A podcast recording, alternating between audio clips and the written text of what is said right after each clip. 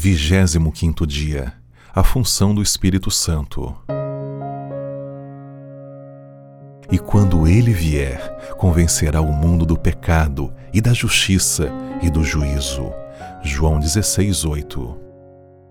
A função do Espírito Santo no processo de levar pessoas a tomarem decisões por Cristo é distintamente especificada em Suas palavras e quando ele vier, convencerá o mundo do pecado e da justiça e do juízo.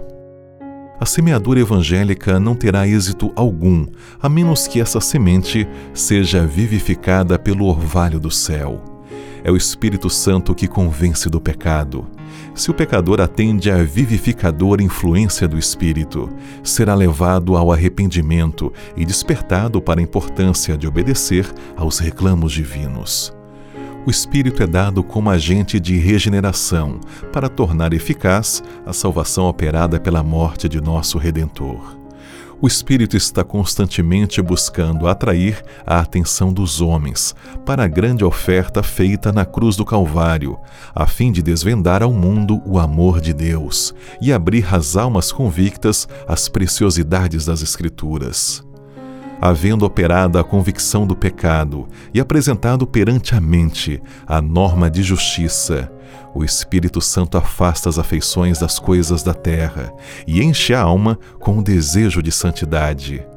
É o Espírito que torna eficaz o que foi realizado pelo Redentor do mundo.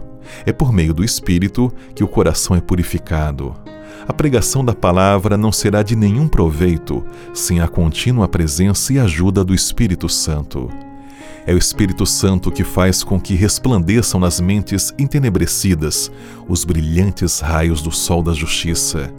Faz com que o coração dos homens arda dentro deles com a despertada compreensão das verdades eternas. O Espírito recria, refina e santifica os seres humanos, preparando-os para se tornarem membros da família real, filhos do celeste Rei. E a menos que o Espírito Santo impressione o coração com a verdade, alma alguma tomará decisão ao lado de Cristo.